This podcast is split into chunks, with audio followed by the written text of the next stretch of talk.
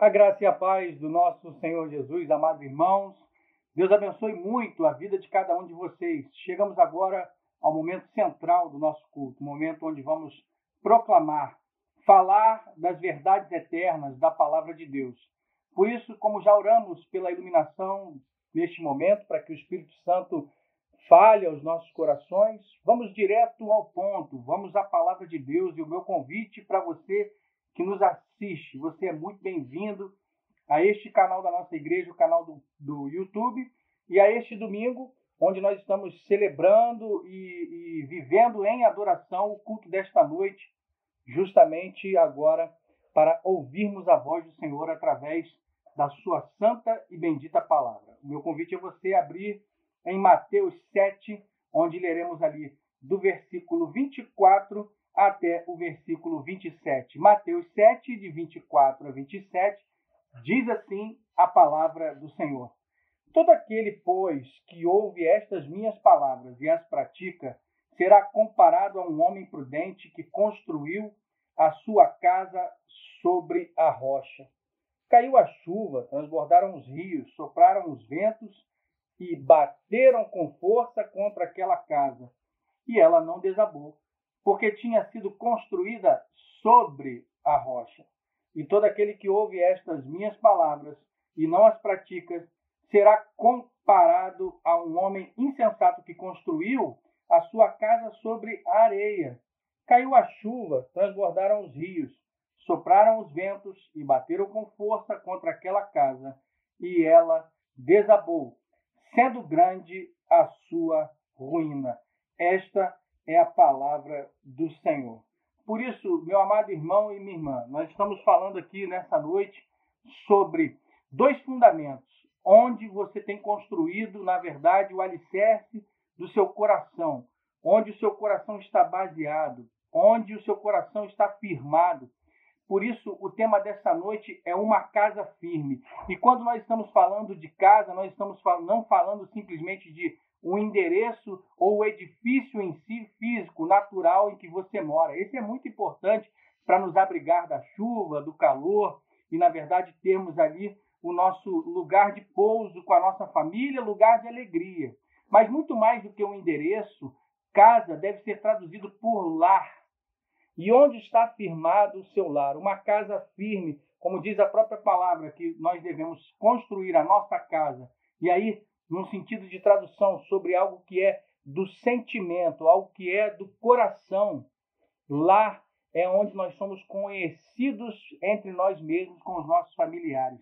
Lá é onde as pessoas nos conhecem de verdade, onde podemos nesse frio, com uma brincadeira aqui agora, podemos usar moletons, podemos usar chinelo, meia, e aí estarmos no nosso sofá ali é, alicerçados com a nossa família, porque verdadeiramente são onde os sentimentos se expressam, onde cada um de nós se conhece. O seu filho sabe quem você é verdadeiramente, a sua esposa sabe quem você é verdadeiramente, o seu marido sabe quem você é verdadeiramente, a sua filha e todos aqueles que convivem nesse lugar chamado lar se conhecem de verdade, porque ali estamos à vontade, ali expressamos verdadeiramente quem somos. Agora, diante de um mundo, de um, de um mundo tão polarizado, diante de um mundo tão é, dividido nos dias que estamos, onde muitos ventos, ventos contrários aos nossos lares, a nossa casa, tem batido, tem soprado, tempestades extremamente fortes em relação a ideologias e tudo mais que tem dividido a nossa nação, e, na verdade, não só no sentido político, mas aquilo que ataca principalmente os nossos filhos, dizendo sobre verdade, onde não há uma só verdade, segundo o mundo pós-moderno que vivemos, onde não há só apenas a palavra de Deus, mas eles querem dizer que há um mundo plural onde tudo é verdade e não somente aquela verdade eterna que nós conhecemos, que é a verdade de um único Deus verdadeiro e que nos convoca para seguirmos os mandamentos da sua palavra. O texto que acabamos de ler é um texto que fala justamente quando Jesus está terminando o Sermão do Monte. E no Sermão do Monte, Jesus dá uma série de preceitos e mandamentos e ensinamentos que fazem da jornada da vida do homem uma vida mais correta e mais feliz, porque essa vida deve ser uma vida de adoração ao nosso Deus.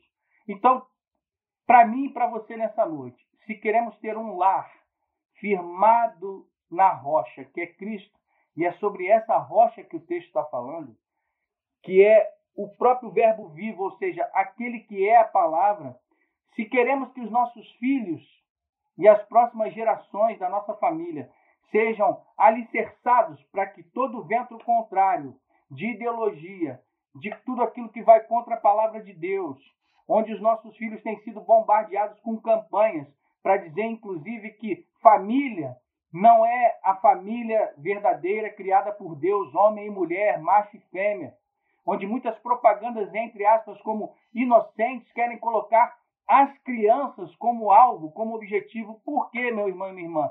Porque isso é um, uma armadilha de Satanás, porque se a mente dos nossos filhos for infectada por todo tipo de ideologia, tudo aquilo que é vento, que bate, chuva forte contra o nosso lar, e nós não estivermos alicerçados na palavra de Deus, vai ser muito difícil. Por isso é que a palavra de Deus recomenda que nós devemos inculcar, ensinar, viver, nos cercarmos da palavra de Deus, colocar os versículos no quarto dos nossos filhos, cantar com ele os livros, cantar com os nossos filhos os livros da Bíblia para que eles aprendam. E não somente isso, não só na superficialidade, a gente vai falar disso dessa, nessa noite, mas no aprofundamento. Por isso que alicerce é algo que deve ser profundo, firmado numa rocha. Você quer ter uma casa firme? Então, você primeiro deve prestar atenção. A melhor notícia do dia de hoje. As portas da graça estão abertas. A notícia mais urgente para a tua vida. Jesus Cristo está vivo, como diz o reverendo Gabriel, e muito bem.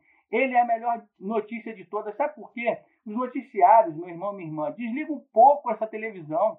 Se você for ficar focando só em CPI, o que está acontecendo na política e as tragédias desse mundo, você vai ver só coisa ruim. E a melhor notícia é: Jesus Cristo veio para salvar aqueles a quem ele chamou gentilmente através da cruz do Calvário e os redimiu através do seu sangue. Essa é a melhor notícia de todas. Lembra dos discípulos lá no caminho de, de Emaús? Não reconheceram Jesus e praticamente eles perguntaram assim: vem cá, onde é que você estava? Você não sabe das últimas notícias? as notícias são que a nossa esperança morreu. A esperança não morreu e a esperança, na verdade, caminhava com eles, com aqueles discípulos.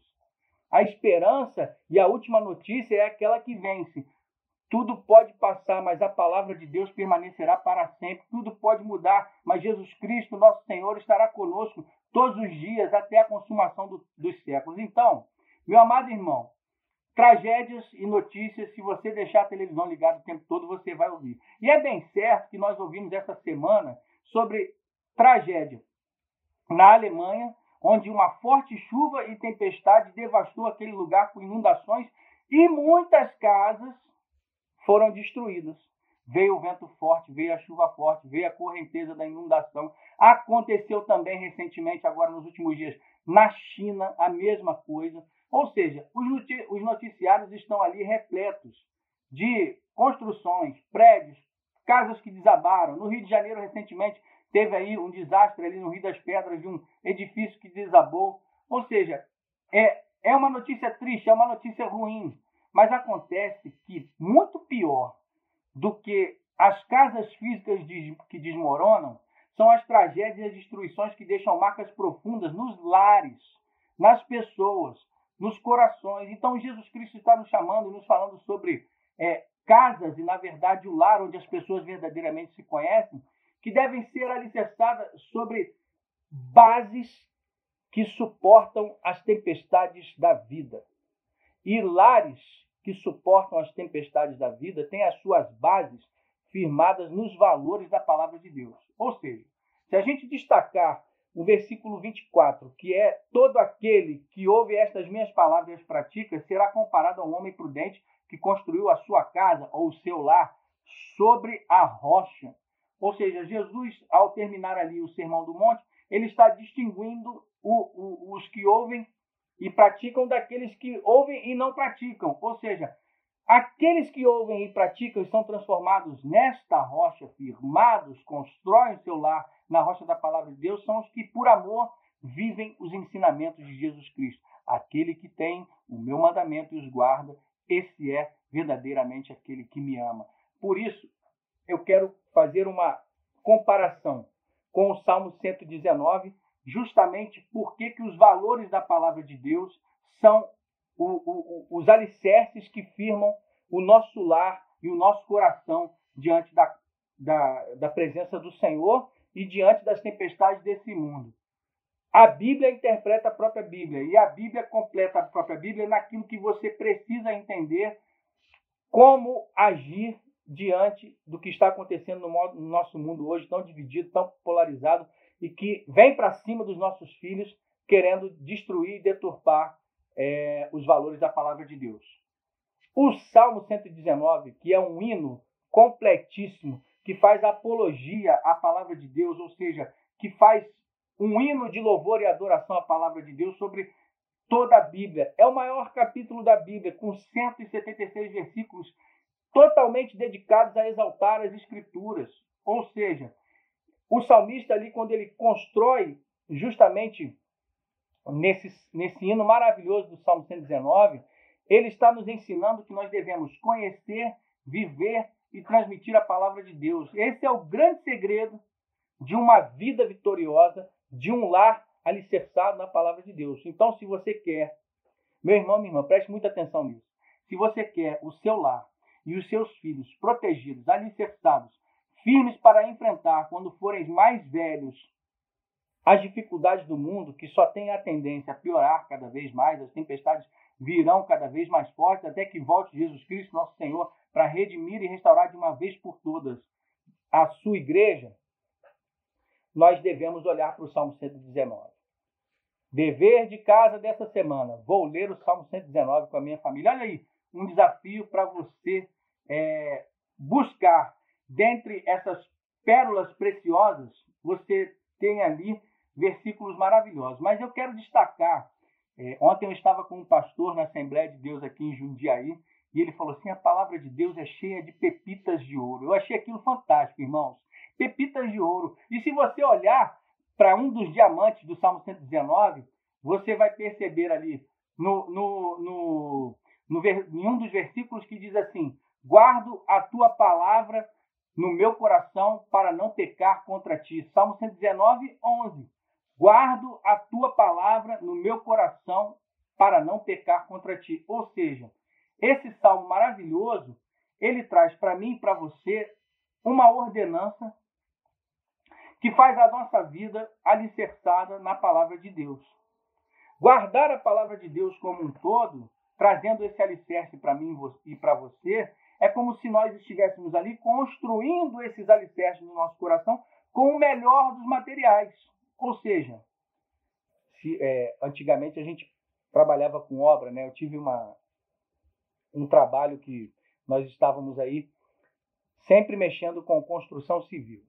E aí tinha o FCK, que é o tipo de concreto mais firme. É aquele que, para você arrebentar só com uma britadeira muito forte, e é quase impossível. Aí, quando o engenheiro perguntava quanto tem de FCK esse concreto, ele queria saber a resistência daquele material.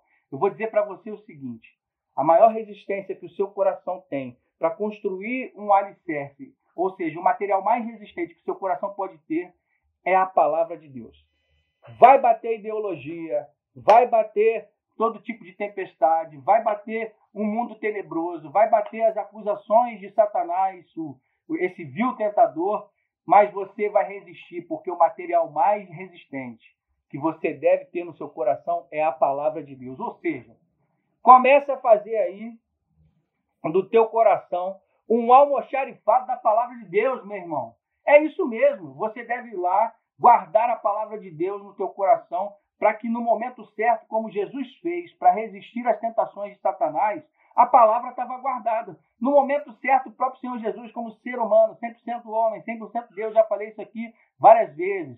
Ele foi lá, consultou nos arquivos, ou consultou no almoxarifado do seu coração, e o melhor do, dos materiais deste mundo e da verdade que vem do trono de Deus estava ali, guardado no coração de Jesus e ele pode enfrentar as tentações de Satanás, vencendo a Satanás e as tentações na palavra. Nem só de pão viverá o homem, mas de toda a palavra que procede da boca de Deus. Olha aí, que coisa linda e maravilhosa. Então, em primeiro lugar, nessa noite, se você quer ter uma casa firme, um lar firmado na rocha que é Cristo, você deve guardar a melhor coisa, a palavra de Deus. O homem, ele tem uma tendência muito natural a ser um colecionador de coisas. Ele sempre está guardando ou armazenando alguma coisa. Já falamos aqui que nós devemos, no almoxarifado do coração, guardar a palavra de Deus. Entretanto, há aqueles que vão juntar dinheiros, pensando na riqueza e na segurança do futuro. Não é errado você fazer o seu investimento lá é, outro dia eu estava pesquisando sobre isso, né, a XP, investimentos, etc. Isso não é ruim, mas o ruim é quando você faz disso o alicerce da sua vida. O dinheiro ele não é segurança para ninguém, meu irmão. O dinheiro pode desvalorizar, pode acontecer alguma coisa. Quantos lembram daquela época em que as poupanças foram ali é, alcançadas pelo governo e foram tomadas? E isso foi muito ruim, muita gente perdeu dinheiro. Ou seja, um movimento político pode acabar com as suas economias. Os ladrões podem vir e levar o nosso dinheiro. A própria palavra vai dizer que a traça, a ferrugem consomem o dinheiro. E há aqueles que vão guardar os seus troféus, a sua carreira, os seus títulos, vão encher as suas paredes também. Volto a dizer, o problema não é você colocar o seu diploma ou os seus títulos na parede, mas o problema é quando esses títulos estão armazenados no teu, no teu coração acima da palavra de Deus. No deck ali, ó, na prateleira da vida, a palavra de Deus tem que estar acima de tudo, meu irmão e minha irmã. Então não adianta guardar a sua performance como a melhor coisa da sua vida, o seu título, a sua carreira, a sua profissão.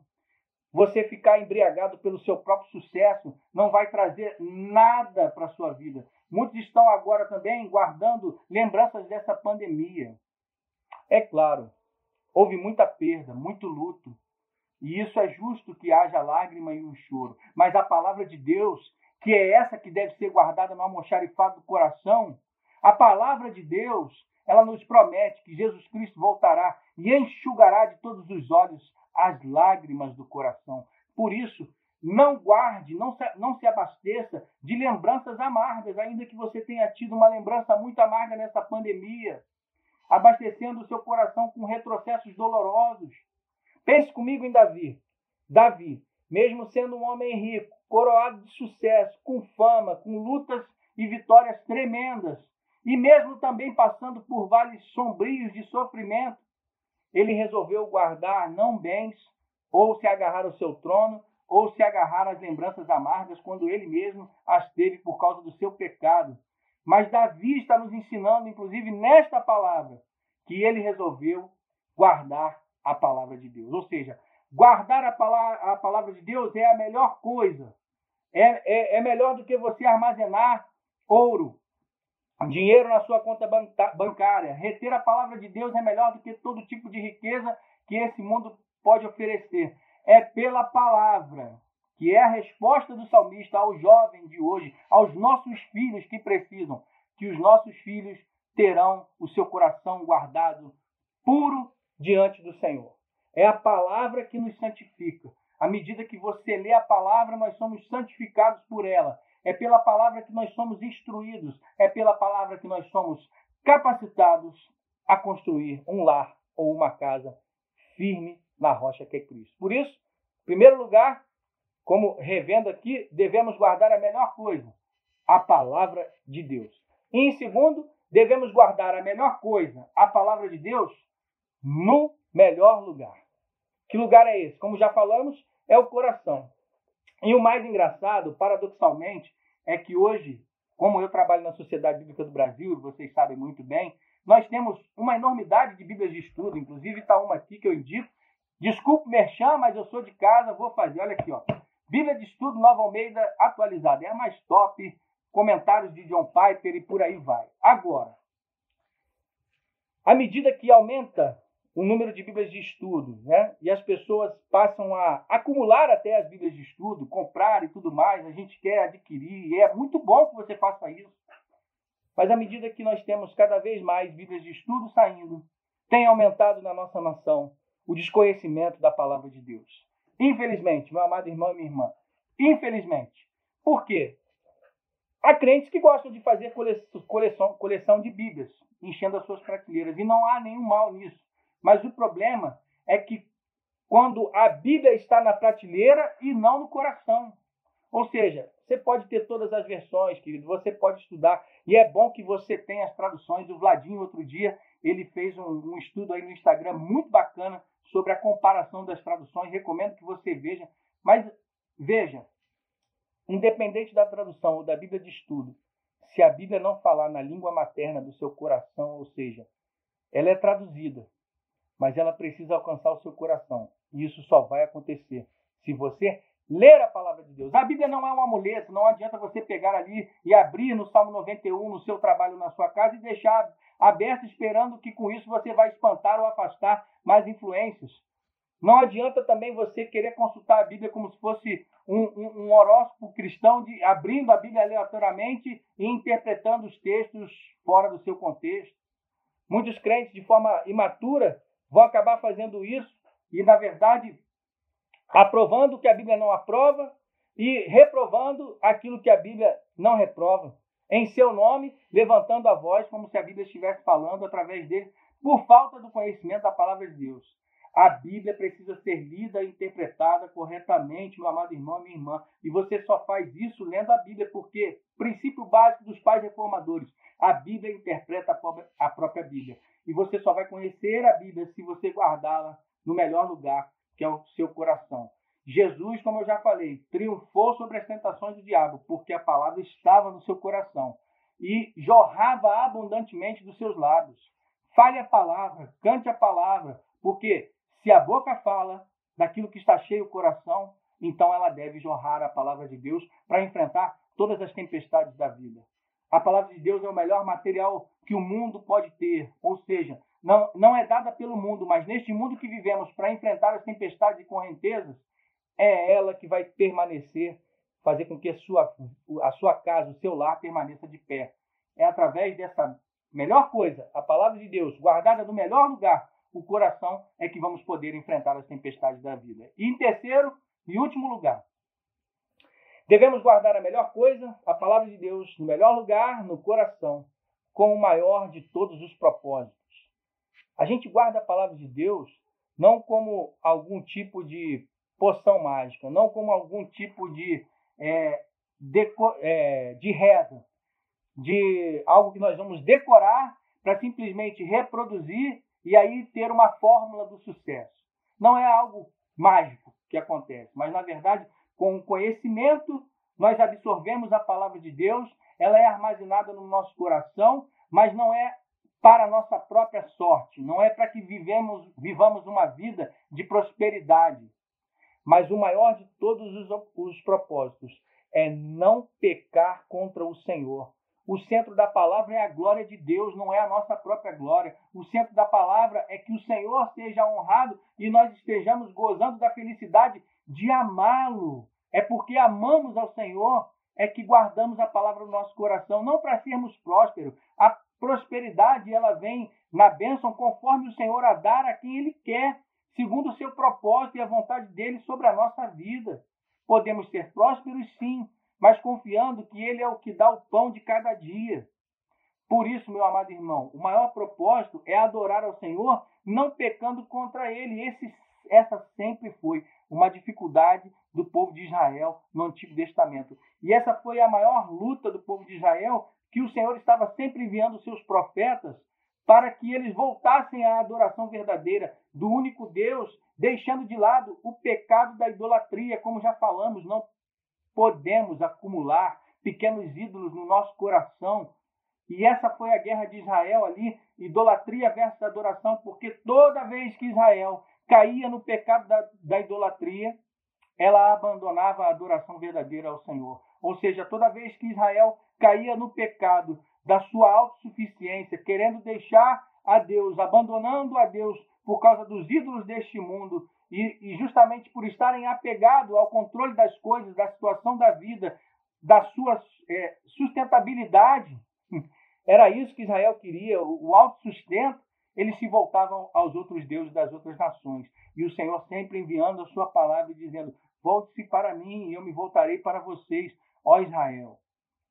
E, e, a gente bem lembra disso ali, quando Moisés subiu o monte para justamente receber a palavra de Deus, os dez mandamentos, o povo aos pés do monte imediatamente se corrompe, voltando para a idolatria, buscando ali construir um bezerro de, de ouro, porque eles estavam temendo: olha, já não vai haver mais sustento, estamos perdidos no deserto, Moisés está demorando muito, vamos, vamos construir aqui um bezerro de ouro, porque esse vai ser o nosso Deus.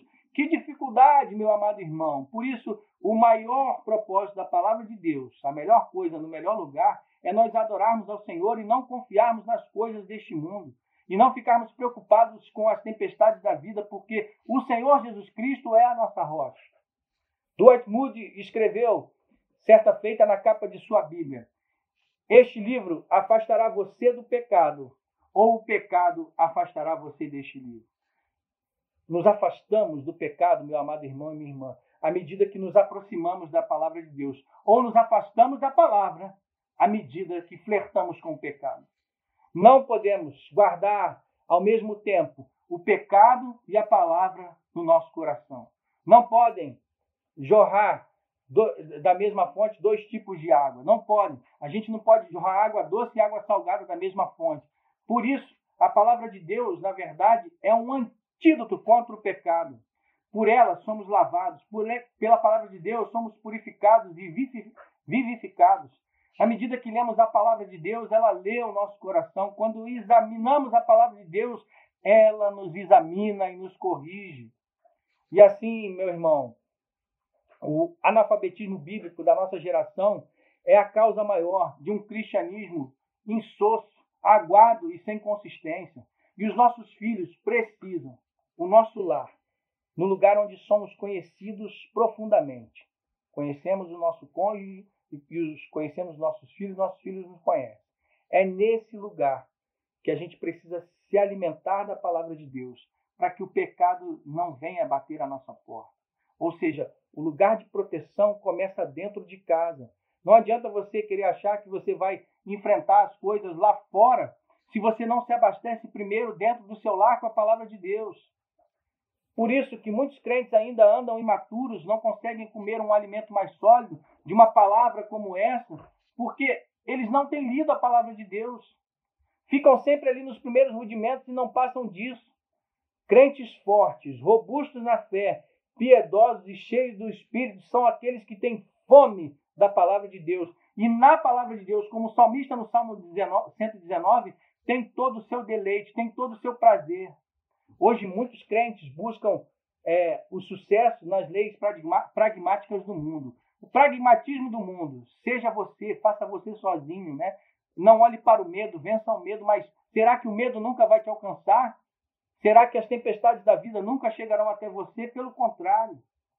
E hoje muitos crentes estão buscando vencer o mundo com as armas do mundo. Não será possível, porque a nossa luta não é contra carne nem sangue, mas contra as potestades e as obras malignas, e nós só podemos vencer se for através de oração e palavra de Deus. Ou seja, o verdadeiro sucesso nessa vida, o sucesso de um lar estruturado na rocha, está naquele que medita, ora, obedece e ensina a palavra de Deus. Somente aqueles que meditam na palavra de Deus, de dia e de noite, é que são como árvores frutíferas, plantadas junto à corrente das águas. Ou seja, meu irmão, minha irmã, isso aqui é um rio de Deus. E se ele ficar fechado, é como uma comporta que está retida. Quando você abre, lê, se alimenta, aí sim você vai poder se alimentar e crescer e fazer com que esse material armazenado no seu coração ele possa frutificar e fluir na construção de alicerce firme para sua casa. As pessoas hoje em dia rejeitam a palavra de Deus e podem até construir os seus bens e os seus palacetes, a sua prosperidade através da pecaminosidade. E muitas vezes esse tipo de prosperidade do ímpio nos deixa ali impressionados, atônitos. Mas seu alicerce, o alicerce do ímpio que constrói a sua vida próspera através da corrupção e do pecado, isso é como palha e o vento vai logo dispersar. Por isso, meu, meu irmão, minha irmã, você não deve desejar querer ser como um ímpio ou como aquele que prospera através da corrupção ou do pecado, mas você deve ser como alguém que está firmado e conhece a palavra de Deus e confia que o Deus de toda provisão, de todo amor e de toda graça lhe dará o que você precisa. E o mais importante de qualquer coisa deste mundo é que os seus filhos tenham o conhecimento da palavra de Deus, porque isso ninguém tirará deles. Que o seu cônjuge tenha o conhecimento da palavra de Deus com você, porque isso o diabo e ninguém vai poder roubar, e vocês enfrentarão todas as tempestades da vida. Sabe aquela gíria que o pessoal tem falado muito, e isso já é uma gíria até um pouco antiga, mas ela não muda e não sai da moda? É aquela gíria que diz assim: a casa caiu. Uma frase que virou esse jargão e que ninguém quer ouvir, né? Ninguém quer ouvir isso. A casa caiu. Por quê? Porque casas em ruína, lares em ruína, só trazem tristeza, amargura e choro, e choro e muita dor. Ninguém quer viver na destruição. Mas para que isso não ocorra, meu irmão, é preciso ter um lar firme. Como fazer? Como construir então essa palavra? Como já falamos, guardar a melhor coisa, a palavra de Deus, no melhor lugar, no coração, com o principal de todos os propósitos, não, não pecar contra o Senhor, ou seja, adorá-lo, porque vivemos em, em amor ao seu nome e à sua pessoa por aquilo que ele é. Assim, é possível reconstruir a vida mesmo que você tenha pecado, é possível reconstruir a vida mesmo que você esteja passando por dificuldades e uma forte tempestade tenha abalado o seu lar e a sua vida, o seu coração. Sim, é possível reconstruir a sua vida. E a reconstrução ela passa por Jesus Cristo, o nosso Senhor. Por uma razão, quando Jesus expulsou os cambistas ali, é, é, é por essa razão que nós podemos entender que a reconstrução está no arquiteto deste mundo e da vida e do universo, Jesus Cristo. Jesus Cristo respondeu assim na palavra de Deus quando ele expulsou os cambistas ali. Destruam este santuário e em três dias eu levantarei. João 2, 19. É nessa razão que eu e você podemos reconstruir a nossa vida. Por causa dessa resposta de Jesus. Um santuário que ali muitos imaginaram que ele estava falando do templo físico, que poderia ser destruído em três dias e levantar. As pessoas até debocharam e riram do próprio Senhor Jesus. Mas não era daquele templo físico que Jesus estava falando. Quando ele estava falando de uma casa que cairia, que seria destruída, ele estava falando do seu próprio corpo. Nós podemos reconstruir a nossa vida porque Jesus se deixou cair na cruz do Calvário por mim e por você. Porque Cristo permitiu ser derrubado no Calvário, porque Cristo permitiu que o seu corpo, ou seja, que a sua carne fosse mortificada naquela cruz, derrubada, é que eu e você podemos ser reconstruídos na sua ressurreição.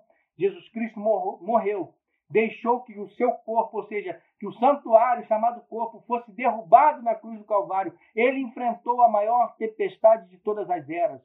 A chuva mais forte recaiu sobre Cristo Jesus, ou seja, a chuva da ira de Deus, assim como o juízo aconteceu no passado, nos tempos de Noé, onde uma grande tempestade trouxe um, um dilúvio e o juízo veio sobre toda a humanidade, condenando ali, e a graça alcançou em Noé, a, alcançou a Noé, e a arca foi a sua salvação. A arca construída na rocha, que, é, que foi o próprio Deus, Jesus Cristo é a nossa arca, Jesus Cristo é a nossa rocha, Jesus Cristo é a nossa casa onde nós podemos adentrar e não passar pelo juízo de Deus nas tempestades deste mundo e na última e definitiva tempestade final, no grande e terrível dia do Senhor, quando ele voltará para julgar a todos. E aí nós estaremos abrigados, alicerçados na rocha que é Cristo. Jesus Cristo é a arca, Jesus Cristo é a casa firme, Jesus Cristo é a rocha, para que nos tornássemos, inclusive, casa e habitação do amor de Deus, morada do Espírito Santo, Jesus Cristo se deixou derrubar na cruz, mas ele ressuscitou como casa e eterna do amor de Deus sobre mim e sobre você. Apenas por isso que os nossos corações podem ser reconstruídos pela graça, o qual este coração, alicerçado nesta palavra, permanece firme para sempre e não se abala. Sim, Jesus Cristo é a base, é o alicerce, a rocha, o construtor que quer reconstruir a minha e a sua vida todos os dias. E ele também quer que esta casa, esse coração, permaneça de pé, para que seja uma casa firme, levantada com o melhor projeto, com o melhor dos materiais que o ser humano pode ter, que são os valores dessa única e verdadeira fonte, para que a sua vida fique de pé e resista às adversidades desse mundo. A palavra de Deus e os seus ensinamentos. Que se levante nessa igreja, na nossa igreja, uma geração que ame cada vez mais a palavra de Deus, que tenha fome da palavra de Deus, que viva a palavra de Deus e que a proclame no poder do Espírito Santo. Eu quero orar com você.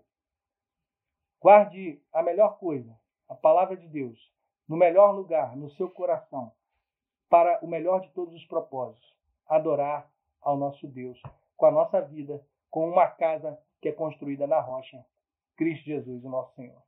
Você quer orar comigo? Pensa aí na sua vida. Pensa em tudo aquilo que você tem passado nos últimos dias, nesse tempo de pandemia, no choro que já se aviltou no seu coração por muitas vezes. Se você passou algum desgosto com o seu cônjuge, com seus filhos, se você se sente traído por aqueles que estão nesse círculo mais íntimo que é a sua casa, Clame agora ao construtor dos construtores, ao carpinteiro. Essa palavra carpinteiro também quer dizer construtor.